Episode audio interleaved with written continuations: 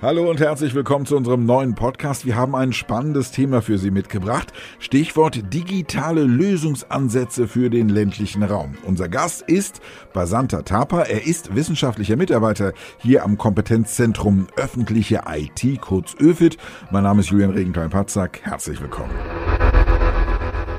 Drei von vier Deutschen leben inzwischen in Städten. Die Landflucht ist ein Phänomen, das seit Jahren anhält und manche Gemeinden regelrecht ausbluten lässt. Öffentliche Infrastrukturen wie Schulen, Kultureinrichtungen, aber auch Einkaufsmöglichkeiten werden nicht mehr genutzt und müssen aufgegeben werden. Das wiederum senkt die Attraktivität und führt zu weiterer Abwanderung. Wie kann man damit umgehen? Wie muss man damit umgehen? Experten sind davon überzeugt, dass insbesondere digitale Lösungsansätze die Daseinsvorsorge und Lebensqualität in solchen Orten wieder verbessern können. An innovativen Ideen mangelt es nicht, wie Dutzende Projekte von Startups inzwischen beweisen. Doch wie steht es um deren Umsetzung? Welche Faktoren tragen dazu bei, dass ein Projekt erfolgreich ist? Welche können dem Erfolg entgegenstehen. Fragen, mit denen sich auch Basanta Tapa beschäftigt hat. Er ist wissenschaftlicher Mitarbeiter hier am Kompetenzzentrum öffentliche IT, kurz ÖFIT am Fraunhofer Fokus.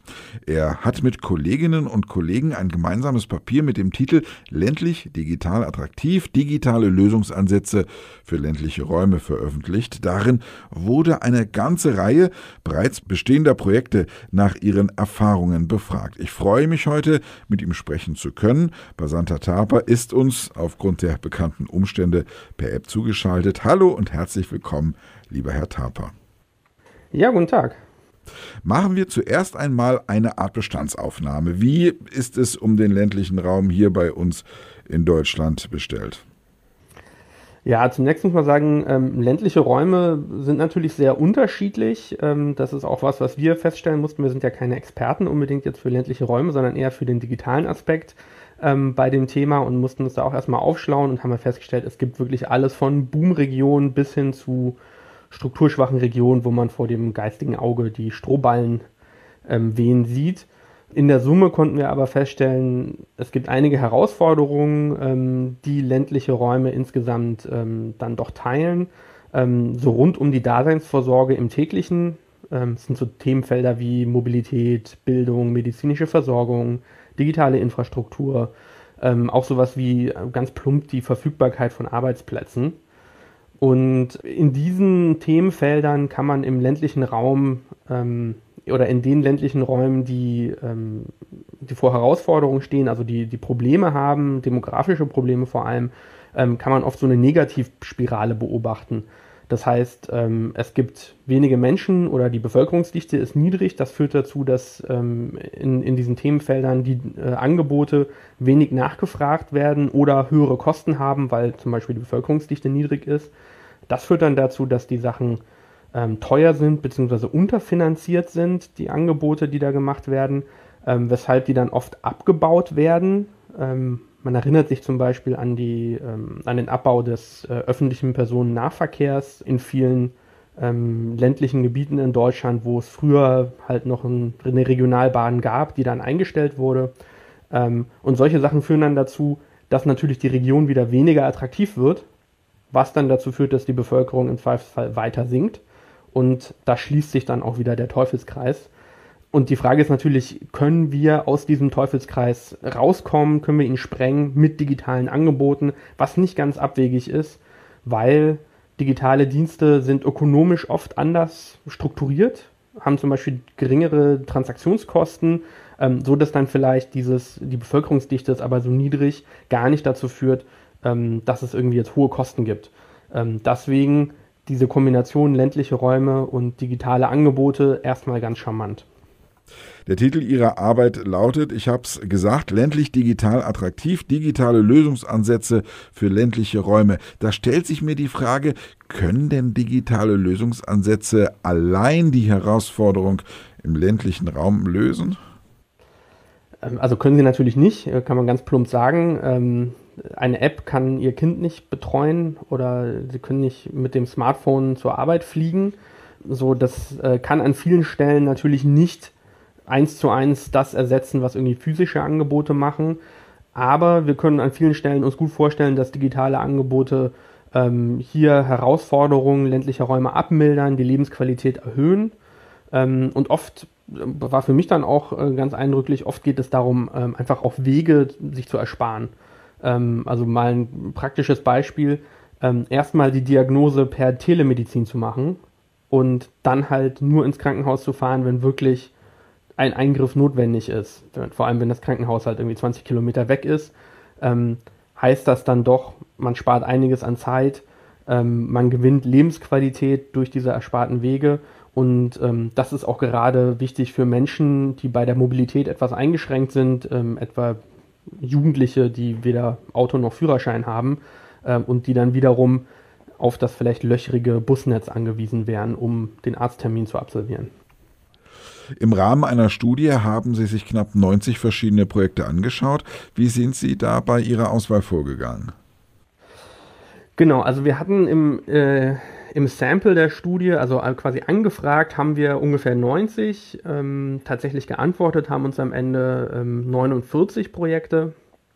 Und ähm, ja, das, für uns war schon ganz eindrücklich, ähm, sich auf die Suche zu machen nach Projekten, weil für uns die Idee war, wir wollen eigentlich nicht ähm, das, was es, im, was es schon sehr viel gibt, ähm, zusammenstellen. Was sind denn Ideen von digitalen Diensten im ländlichen Raum? Da gibt es zahlreiche Studien bereits. Ähm, und da muss man aber feststellen, da geht es halt ganz oft um Projektkonzepte, um Ankündigungen von Projekten. Und das ist auch das, was, man, was wir bei der Recherche ähm, sehr leicht gefunden haben. Ja, also man findet dann irgendwie Zeitungsmeldungen, der Bürgermeister hat äh, folgende digitale Angebot für seinen Landkreis eröffnet ähm, und so weiter. Und wenn man dann sich aber fragt, so okay, das ist ja schön, dass diese Sachen aufgemacht werden, aber wie, wie gut funktionieren die denn dann am Ende? Ähm, dann wird es schon wesentlich dünner. Ähm, das ist das, was, was wir mit der Studie eigentlich machen wollten.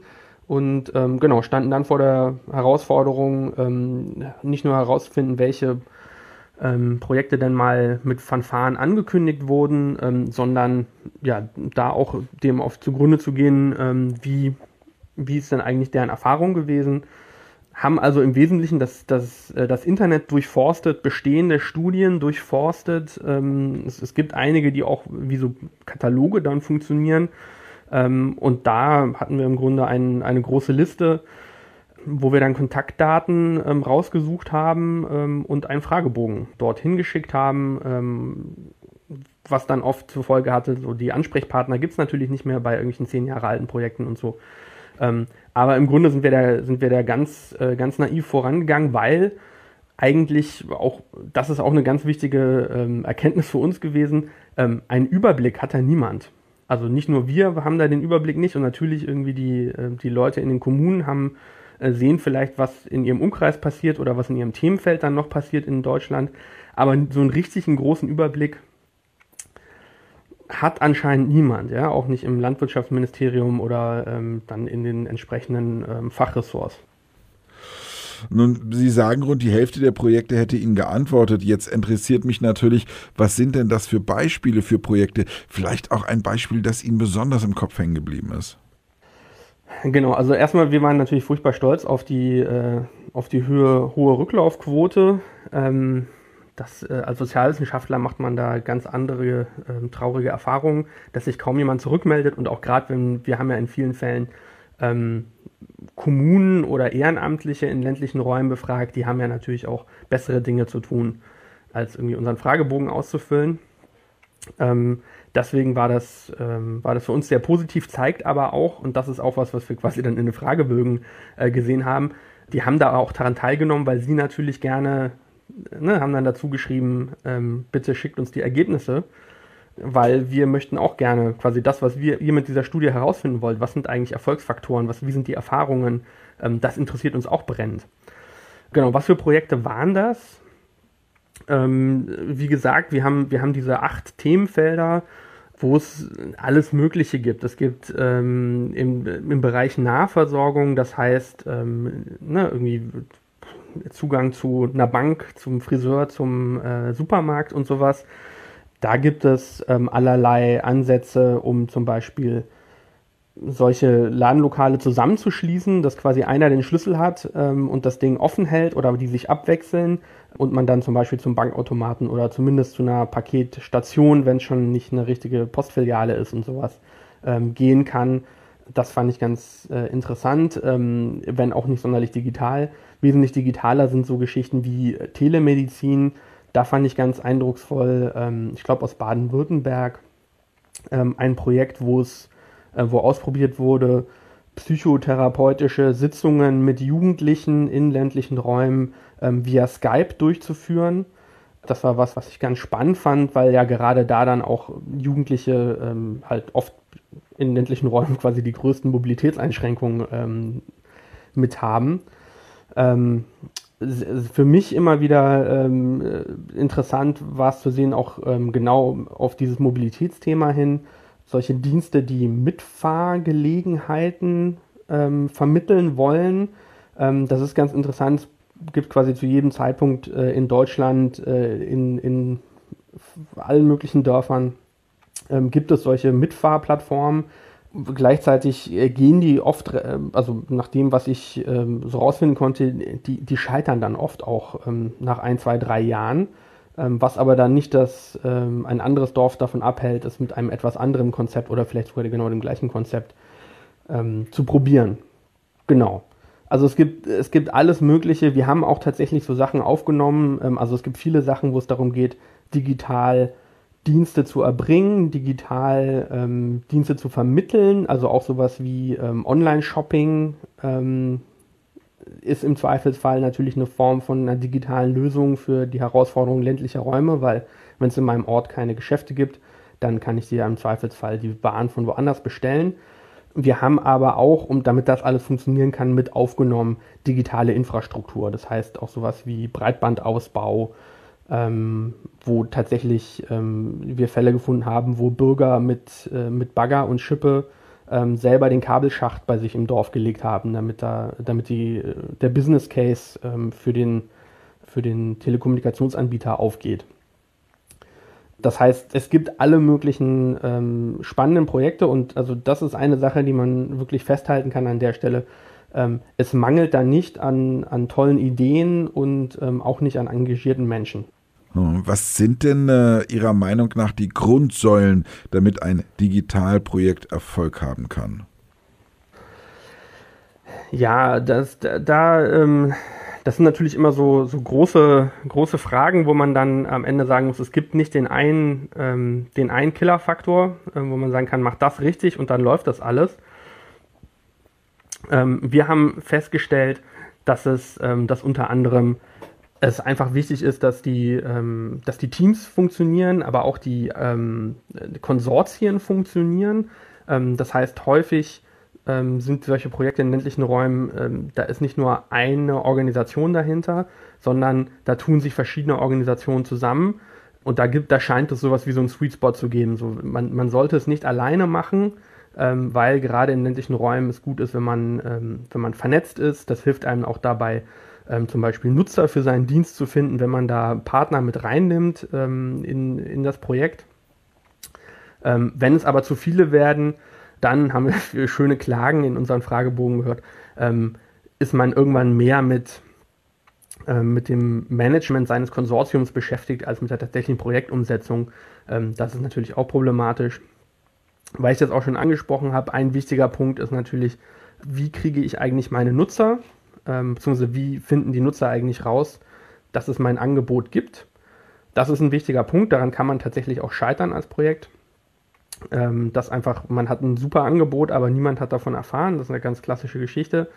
Ähm, selbst wenn die Leute davon wissen, äh, kann es äh, trotzdem passieren, dass äh, niemand das Ding benutzt, weil, das haben wir auch gesehen, zum Teil die ähm, Projekte an den Bedarfen vorbei entwickelt wurden.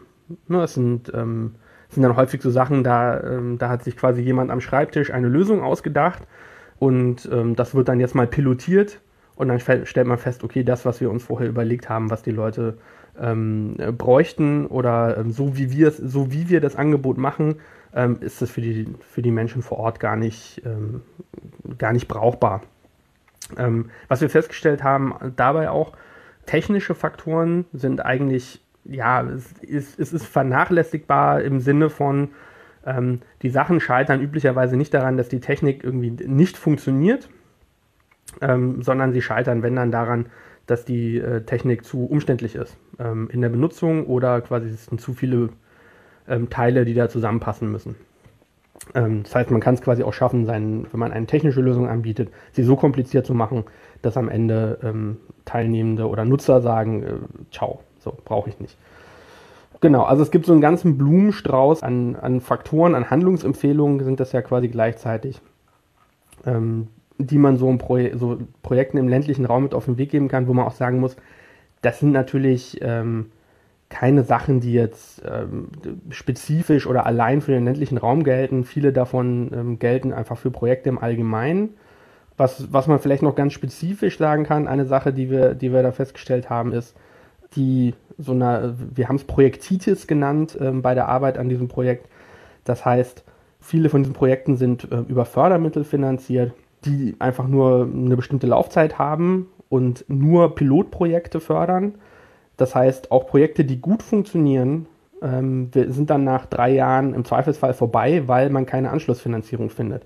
Und dieses ewige Suchen nach der Anschlussfinanzierung, das ist was, was sich so dann doch durch die Fragebögen durchgezogen hat, wo viele gesagt haben, das, das bindet viele Ressourcen, das führt auch dazu, dass eigentlich gute Ideen ähm, dann nicht nachgenutzt werden oder nicht weitergeführt werden das ist dann doch etwas, was, äh, was relativ spezifisch auch für den, für den ländlichen Raum war. Manche dieser Projekte werden also auch am Nutzer vorbei projektiert und konstruiert. Wie wichtig ist also in diesem Zusammenhang Transparenz und Kommunikation mit den Menschen vor Ort?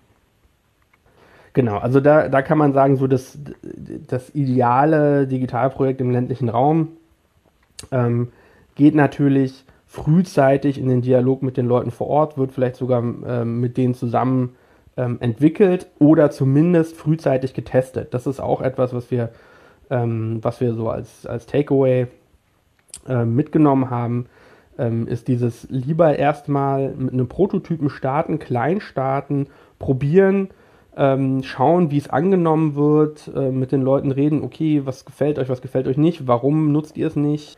Und dann gucken, okay, wenn man was hat, was funktioniert, dann größer werden, aber nicht, ähm, nicht sofort irgendwie aus der, aus der Werkstatt quasi ein, ähm, ein großes Ding auf fünf Kommunen werfen, um dann festzustellen, okay, so wie wir es uns überlegt haben, braucht man das gar nicht. Wobei man da natürlich auch sagen muss, das hatten wir ähm, in einem, äh, in, in, einem ähm, Gespräch äh, zu, bei der Studie, wo das, äh, hat es auch jemand sehr deutlich gesagt, der meinte, wenn man nur so vorgeht, ähm, dass man quasi nur die Nutzer nur nach den Ideen der Nutzern guckt, ähm, das ist, kann natürlich auch innovationshemmend sein. Das heißt, es ist so eine Kombination nötig. Da muss natürlich jemand eine innovative Idee haben, was könnten wir denn hier anders machen und dann aber gucken im Dialog mit den, mit den Menschen vor Ort, wie können wir das hier lokal zum Laufen bringen oder äh, habe ich hier vielleicht eine Innovation für ein Problem gefunden, das es gar nicht gibt.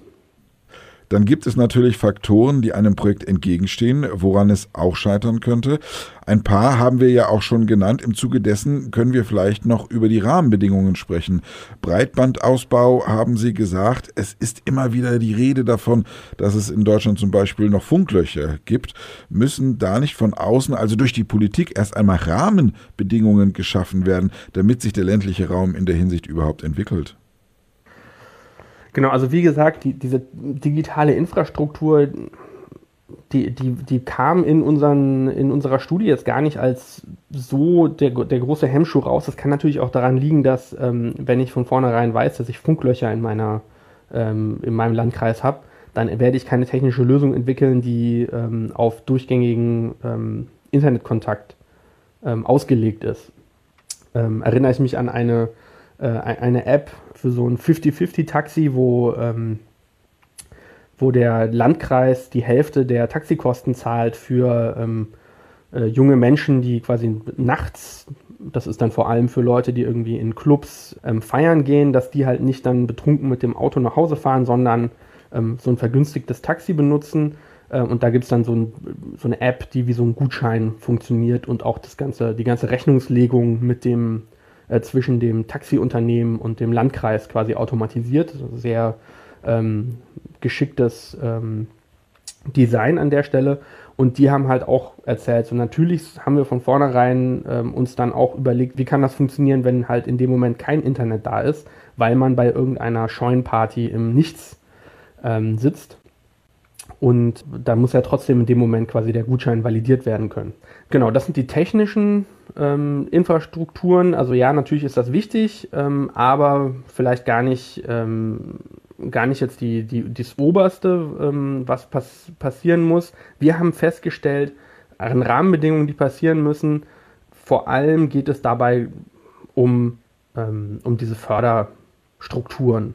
Ja, also wie können wir dafür sorgen, dass gute Projekte gefördert werden, dass ähm, nicht irgendwie zehnmal das gleiche Pilotprojekt in Deutschland läuft, sondern auch, dass diese ähm, Projekte gegenseitig sehen können, dass es sie gibt, welche Erfahrungen sie gemacht haben.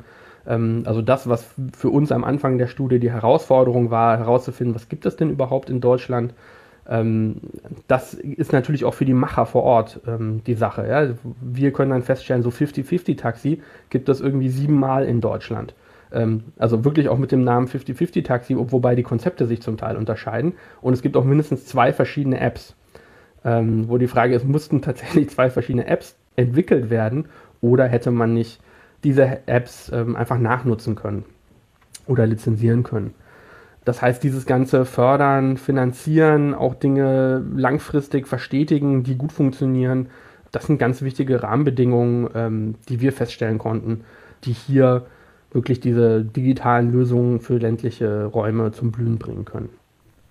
Es gibt also Projekte mit ähnlichem Konzept, die nebeneinander existieren und es gibt Projekte, die sind einzigartig und haben eine Art Leuchtturmfunktion, nur verbreiten die sich nicht landesweit. Wieso scheitert es genau daran? Ja, das ist tatsächlich auch eine, eine Frage, die wir uns gestellt haben. Ähm, also zumal ja die, die das sind häufig die sind häufig als Pilotprojekte gefördert oder wie Sie gesagt haben, als Leuchtturmprojekte. Und da ist ja gerade die Idee, dass dann nachgeahmt werden soll. Ähm, es gibt aber im Grunde keinen, ähm, oder es gibt eigentlich gibt es keine Fördertöpfe für das Nachahmen von guten bestehenden Ideen. Ähm, wir haben sehr viele Fördertöpfe für die, die ähm, das Ausprobieren neuer Ideen fördern, aber wenn ich sage, ja, ich würde gerne einfach das 50-50 äh, Taxi-App ähm, Projekt, das irgendwie der Landkreis Kulmbach ähm, macht, ähm, würde ich bei mir gerne nachahmen. Und was sich wahrscheinlich zu irgendwie 90 Prozent einfach übertragen lässt. Und dann die restlichen 10 Prozent muss ich ja gucken, was ist in meinem Landkreis vielleicht anders als in Kulmbach. Dafür gibt es im Moment eigentlich kein, ähm, keine Fördertöpfe. Das hat natürlich auch was mit Gesetzeslagen zu tun. Ja, das dann häufig sind es dann äh, Bundesprogramme, ähm, die fördern. Die dürfen nun mal nicht ähm, in ähm, in Dauerfinanzierung reingehen, aber zumindest ähm, auch so Nachahmung im Sinne von, wir probieren jetzt hier mal für drei Jahre aus, ähm, zu replizieren, was woanders schon funktioniert hat. Das ähm, könnte ja durchaus möglich sein und würde, glaube ich, der Lebensqualität im, in ländlichen Räumen ähm, wesentlich förderlicher sein, als halt zu sagen, wir müssen hier immer wieder ähm, neue Pilotprojekte produzieren Zusammenfassend kann man da vielleicht sagen, dass es noch relativ viele Stellschrauben gibt, an denen es zu drehen gilt. Was empfehlen Sie denn jetzt den verschiedenen Akteuren, über die wir gesprochen haben, um digitale Lösungen im ländlichen Raum weiter zu pushen? Also ganz wichtige ähm, Empfehlung aus un von unserer Seite ähm, ist wirklich dieser, dieser Punkt, ähm, äh, sich erstmal einen Überblick zu schaffen also wenn ich sage, okay, ich möchte hier mit einer digitalen Lösung mein, meine Kommune ähm, irgendwie besser machen, erstmal gucken, was gibt es überhaupt vielleicht schon für, für andere ähm, oder woanders schon für Lösungsansätze.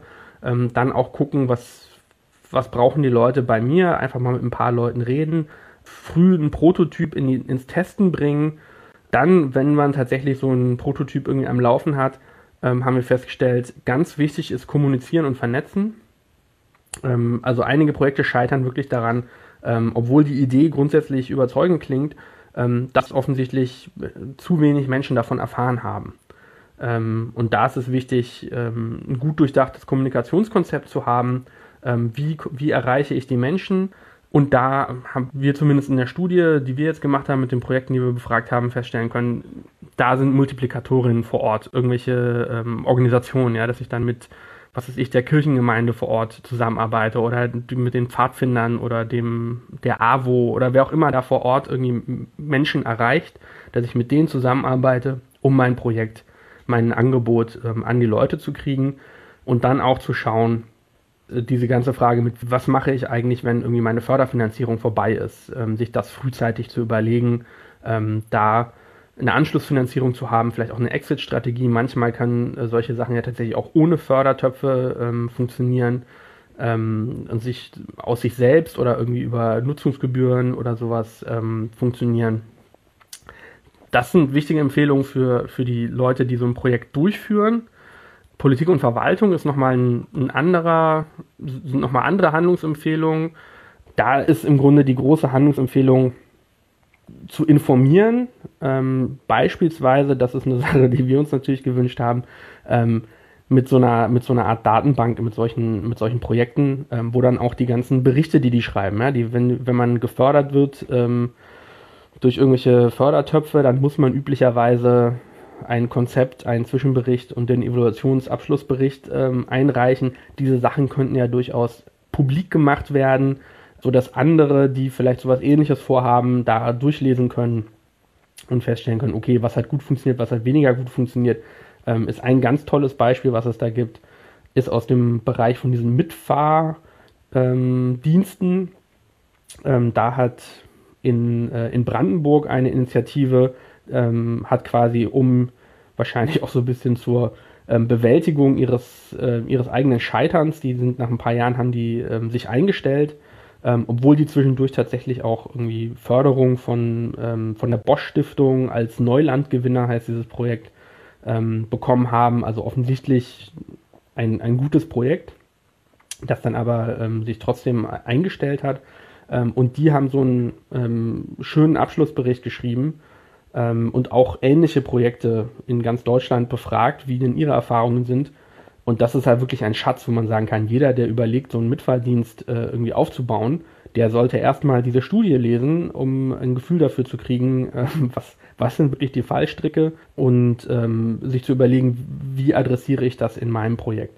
Also dieses Informieren ist ganz wichtig, dann, wie ich schon ausgeführt habe, ähm, fördern und finanzieren auf verschiedene Arten ähm, vor allem auch ehrenamtliche Projekte nicht im Stich lassen. Das ist auch eine Sache, die wir immer wieder gesehen haben, dass, ähm, dass es Projekte gibt, die von, von ein, zwei, drei Ehrenamtlichen gepusht werden, die da sehr viel Energie reinstecken, wo man sagen muss, das ist großartig, dass die Leute das machen, aber wenn dieser Dienst tatsächlich ähm, produktiv genutzt werden soll, dann kann das ja nicht auf irgendwie den Schultern von zwei Ehrenamtlichen ähm, ruhen, die im Zweifelsfall halt irgendwann keine Kraft mehr haben und dann ist der Dienst auch auf einmal weg. Also da ähm, muss man dann als Stadtverwaltung mehr tun, als immer nur ähm, freundlichen Daumen hoch zu recken und zu sagen, finden wir ein ganz tolles Projekt, sondern auch fragen, ähm, was können wir denn tun, um euch zu unterstützen? Ähm, wie können wir dafür sorgen, dass es irgendwie für beide Seiten gut funktioniert? Und eine weitere Sache, ähm, die Politik und Verwaltung tun können, ist ähm, im regulatorischen es gibt zum Teil, ähm, haben wir in einigen Projekten gesehen, dass wirklich innovative Ideen dann so innovativ sind, dass sie quasi den Rahmen des aktuell geltenden Rechts überschreiten. Also das muss, deshalb muss jetzt nicht heißen, dass die Sachen dann, äh, dass das kriminelle Ideen sind, sondern es sind so Geschichten wie ähm, Rufbusse. Ähm, kennt man vielleicht äh, auch selbst aus dem ländlichen Raum, ähm, wenn die Busverbindungen reduziert wurden, dass man da ähm, quasi wo anruft, sagt, ja, ich stehe hier an der Haltestelle, ähm, würden sie mich holen und äh, irgendwie in die nächste Stadt fahren. Ähm, diese Rufbusse verursachen große Kopfschmerzen für das Personenbeförderungsgesetz, wo es eigentlich nur die beiden Kategorien Taxi oder Bus, Linienbus gibt. Und so ein Rufbus ist halt, weist Merkmale von beiden auf. Das heißt, man weiß nicht genau, wo man es einordnen soll. Das heißt, man weiß nicht so genau, welche ähm, rechtlichen Rahmenbedingungen hier eigentlich anzuwenden sind. Und an solchen Stellen ähm, muss dann auch, ne, wir förder, fordern in der Studie auch das Öffnen von Experimentierräumen. Ähm, gibt es auch gerade in diesem äh, Personenbeförderungsbereich, wird das auch bereits gemacht, dass man sagt, wir sagen hier mal für einen festgelegten Zeitraum, dass wir das nicht so ganz eng sehen mit diesem Personenbeförderungsgesetz. Das gilt für euch jetzt mal irgendwie für zwei Jahre nicht. Wir begleiten das, gucken gemeinsam, wie funktioniert das und die Erfahrungen, die wir da dann machen, ähm, im besten Fall gießen wir die quasi in die Gesetzesnovelle, um, ähm, wenn das eine positive Erfahrung war, zum Beispiel mit so einem Rufbus, das dann auch auf einen ordentlichen Rechtsrahmen zu stellen, damit die Leute, die diese Projekte in den Kommunen umsetzen, auch wissen, was sie dürfen und was sie nicht dürfen. Wer mehr über das Thema erfahren möchte und Interesse an Ihrer Arbeit diesbezüglich hat, was kann derjenige wo online finden? Genau, also so wie alle unsere Publikationen ähm, findet man auch die Studie ländlich digital attraktiv ähm, auf unserer Internetseite www.öffentliche-it.de. Ähm, und ähm, da das eine recht umfangreiche empirische Studie war, haben wir nicht nur die eigentliche Studie ähm, mit den Auswertungen der, ähm, des Fragebogens äh, und ähm, unseren Handlungsempfehlungen ähm, bereitgestellt, sondern wir haben auch die Übersicht der befragten Projekte als PDF und auch als Webtabelle zur Verfügung gestellt. Also wer einfach gerne mal da durchscrollen möchte und schauen möchte, was gibt es denn überhaupt ähm, so, wobei nochmal als Hinweis, das, was wir gefunden haben äh, und in die Studie genommen haben, ist nur ein Bruchteil dessen, was es tatsächlich an äh, innovativen digitalen Projekten in deutschen ländlichen Räumen gibt. Ähm, wir haben im Grunde in dem Moment, wo die Studie publiziert war, ähm, nochmal viel, viel mehr gefunden, ist ein Projekt auf uns zugekommen. Ähm, aber so einfach um einen Eindruck zu kriegen, kann man da schon mal ähm, reinschauen. Und wir haben, ähm, weil wir, wie gesagt, nicht die Experten für, den, für ländliche Räume sind, ähm, uns erstmal aufgeschlaut am Anfang, ähm, was sind eigentlich so die wichtigen, ähm, die wichtigen Herausforderungen in ländlichen Räumen und ähm, haben da eine Metastudie gemacht und einen Haufen bestehender Literatur ausgewertet. Und wer das mal nachvollziehen möchte, ähm, um selber mal äh, da ein bisschen drin rumzuwühlen, dafür haben wir dann auch ein, ähm, das entsprechende Quellenverzeichnis ähm, online gestellt, ähm, dass man einfach nachvollziehen kann, was haben wir eigentlich alles gelesen, um diese Studie ähm, überhaupt erstmal einzunorden und ähm, kann dann selber auch nochmal tiefergehende Sachen aus diesem Quellenverzeichnis selber lesen. Zum Thema digitale Lösungsansätze für ländliche Räume haben wir mit Basanta Taper gesprochen. Er war uns oder ist uns immer noch per App zugeschaltet. Er ist wissenschaftlicher Mitarbeiter hier am Kompetenzzentrum öffentlicher IT ÖFIT am Fraunhofer Fokus. Ganz, ganz lieben Dank für Ihre Zeit. Vielen Dank.